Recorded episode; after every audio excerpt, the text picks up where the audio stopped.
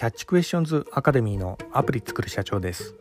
えー、本日はですね NFT は芸術作品よりメンバー意識を刺激するというようなところでお話の方させていただきたいと思います。本日はですね仮想通貨に関するお話になります。まあ、この NFT がですね今バブルになってましてで、まあ、結構注目浴びてるところもあるんですよね。まあ、の結構あのプログラミングとかこうされてるなんか高校生がこう NFT で、まあ、億を設けたみたいなそんなようなあの噂とか結構 Twitter とかでこう流れてきたりもしてるところもあるんですけど、まあ、とにかくですね、えーこの NFT の、えー、からくり、まあ、人々をここまでこう注目させる、まあ、そのマーケティング戦略みたいなところで、まあ、一つこう面白いようなあのネタが、えー、ありましたので、まあ、その辺を少しちょっと紹介させていただきたいと思います。はい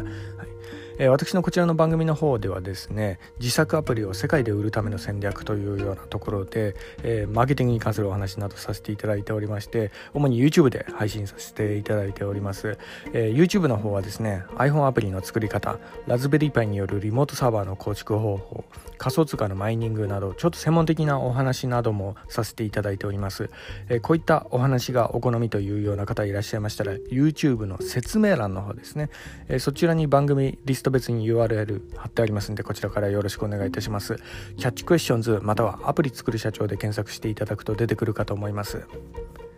では、えー、本題の NFT は芸術作品よりメンバー意識を刺激するというようなところでこのまあ、仮想通貨市場がね、まあ、全体的にもですね結構根強くまたこう上がってきてまして、まあ、今朝も結構な上がりきましたよね。で最近のトレンドとしてはですねあのビットコインもまあまあまあ上がったりも今してますがとはいえやっぱ限定的な感じなんですけどイーサリアムがですね、えー、結構な爆上がり今こうしてるようなところなんですよね。でこのイーサリアムはですね、えーまあ、のアルトコインではあるんですけど、まあ、ビットコインに次ぐ、まあ、有力視されてる仮想通貨でもありますよね。はいまあ、そのうちあの、まあ国がなんかの公式通貨にするみたいなそういうのもそういうようなニュースもなんか出てきそうなそんぐらいの勢いありますよね。はい、でイーサリアムはですねこのブロックチェーン技術を応用して DeFi とかねそういったさまざまなプラットフォームをこう作ったりしていてまあそういったところから いろいろ応用が効くような通貨でもあったりするんですよね。まあ、だからこそ私も結構注目して、まあ、こちらに関してはですね、結構投資したりもしてるんですよね。まあ、イーサリアムって、えーアプリとかねそういうものもこう作れたりするんですよね個人が、まあ、なので、まあ、その辺がちょっと面白そうかなというんでこう、えー、興味を持ったのがきっかけでもあったんですけど、まあ、調べれば調べるほどいろんなことができるんですよね、はい、でそこで、えー、今こう注目されてるのが NFT でもあるんですね、はい。で、えー、この NFT のその実態っていうのはですね、えー、まあ言ってしまえばあのデジタル証明書みたいなそんなような、えー、ものなんですね。芸術作品とか唯一無二であることを証明するための,、まあ、あの証明書みたいな、え、そんなようなあの使われ方はをしてるのかなという感じでこういろいろ調べてはみたんですが、まあ、ただですね、え、その使われ方、えー、実まあ、の実物の芸術品とはやっぱちょっと違うような使われ方しているなというような印象をこう受けております。えー、まあ、例えばなんですけど、えー、例えばあの絵画とかね骨董品とか、えー、そういったものの実物の芸術品の魅力はあの一点物であるっていうようなところですよね。この世に1点しかないから、え価値が、飛躍的にこう跳ね上がっるみたいなそんなようなこう性質があるんですけどこの NFT に関してはですねやっぱあのデジタル通貨あデジタル証明書とかあと、え、デジタルアートと、え、結構相性がいい、え、そういうようなものなので、え、1点にしない方がいいっていうような考え方があるみたいなんですね。まあのまあ、デジタルアートでありますね。あの簡単にやっぱ複製ができて全く同じ価値のものを2つ3つ10個100個こう作るの簡単にこうできてしまうんで、まあ、その性質もあの、えー、利用してっていうようなところもあるんですが、まあのえーえー、ですのであの1点をこう売るっていうよりかこの NFT でね何かこう販売戦略する場合っていうのはあの100個とか1000個とか限定みたいな感じで、えー、なんかシリーズ化してこう売るっていうのがなんかいいみたいなんです。はいまあ、これはですねおそらく今後あの、まあ、特にねこのジャンルに来るんじゃないかなと思ってるのが、えー、アーティストとかその辺ですよね。でまあなんでかっていうと今結構ですね注目されてるのがですね、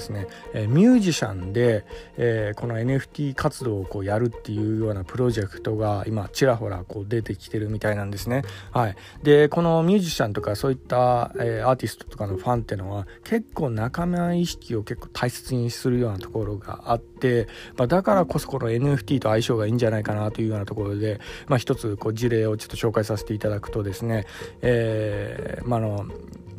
ちょっと知る人ぞ知る、えー、レコード会社のところなんですけど、えーえー、デフジャムレコードっていう、えーまあ、ところの創始者の、えー、ラッセル・シモンズっていう方がですね、まあ、ヒップホップのレジェンドたちと NFT コレクションを立ち上げるプロジェクトみたいなのを、えー、やってるみたいですね。これが結構注目を集めてるみたいなんですね。で、えー、この中で、あのー、まあ、ヒップホップのあのレジェンドのキャラクターとかを NFT 化してでそれをこうまあなんかのアイコンとかそういったものにこう利用できる権利みたいなそういうようなものをなんかいろいろやってるみたいなんですけど、まあ、特にねこのね中でもこのヒップホップってのはですね、まあ、私もね学生時代ちょっとだけあのかじり程度に聞いたぐらいの、え、知識ではあるんですがただあの、えー、このヒップホップってのはですね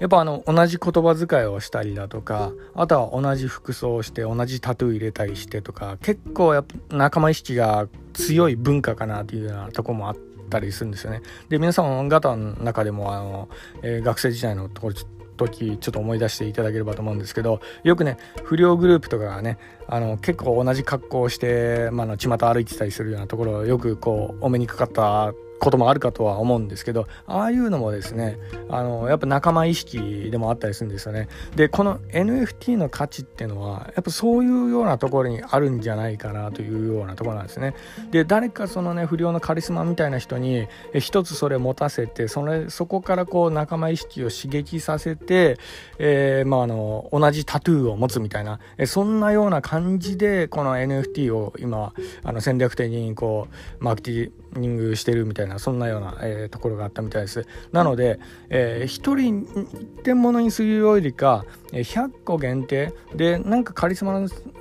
的な人がそれを持っている。えそれと同じようなものを自分も持ってるみたいなえそういうようなところからアプローチすると結構広がりがこう出てくるみたいなそんなような感じなまあ、戦略をかけているみたいなところでもありましたね。はい。まあ、と、まあ、あの、言ってしまえばこの NFT っていうのは、あの、アクセサリーみたいな、えそんなような、あの、印象もあるのかなというような、えところですよね。まあ、あの、えこの動きはですね、やっぱあの、ミュージシャンの中では、今後もこう浸透していくんじゃないかなというようなところがあり、あの、限定グッズみたいな、えそういうような感覚で、このデジタルアートと、えコラボレートして、なんか新時代を築いていくんじゃないかなというような感じじがして本日と紹介させていただきました。やっぱねこうデジタルアートと、えー、連携させるこの、えー、価値基準っていうのはあのある程度こう100個とか1000個とか作ってそれでグループ化してこそその価値がね注目され伸びていくっていうようなこういうようなスタイルみたいなのでだからねあの芸単なる芸術品とかの骨董品とかね絵画とかそういうものとやっぱちょっと違うような動きが今あり、まあ、ここがなんか新時代を築いていくんじゃないかなというふうにこう感じております。まあね、えー、日本はですねアニメ文化みたいなそういうようなとこがあるんでこの NFT の市場はですね絶対これからね注目して、えー、この技術をどんどん日本に取り入れていくべきなんじゃないかなというふうにこう感じているようなところがあり、まあ、あのだからこそ、まあ、今回このようにちょっと放送させていただいたところもあります。まあね、えこの辺特にねアニメとかねそういう関連のねアプリとかこう作ってる方はですねこの NFT の技術はね絶対来ると思いますんでね、えー、一つちょっと参考にしていただければと思います。本日は以上になります。では最後にいつもと同じ言葉で締めさせていただきたいと思います。IT エンジニアに栄光あれ。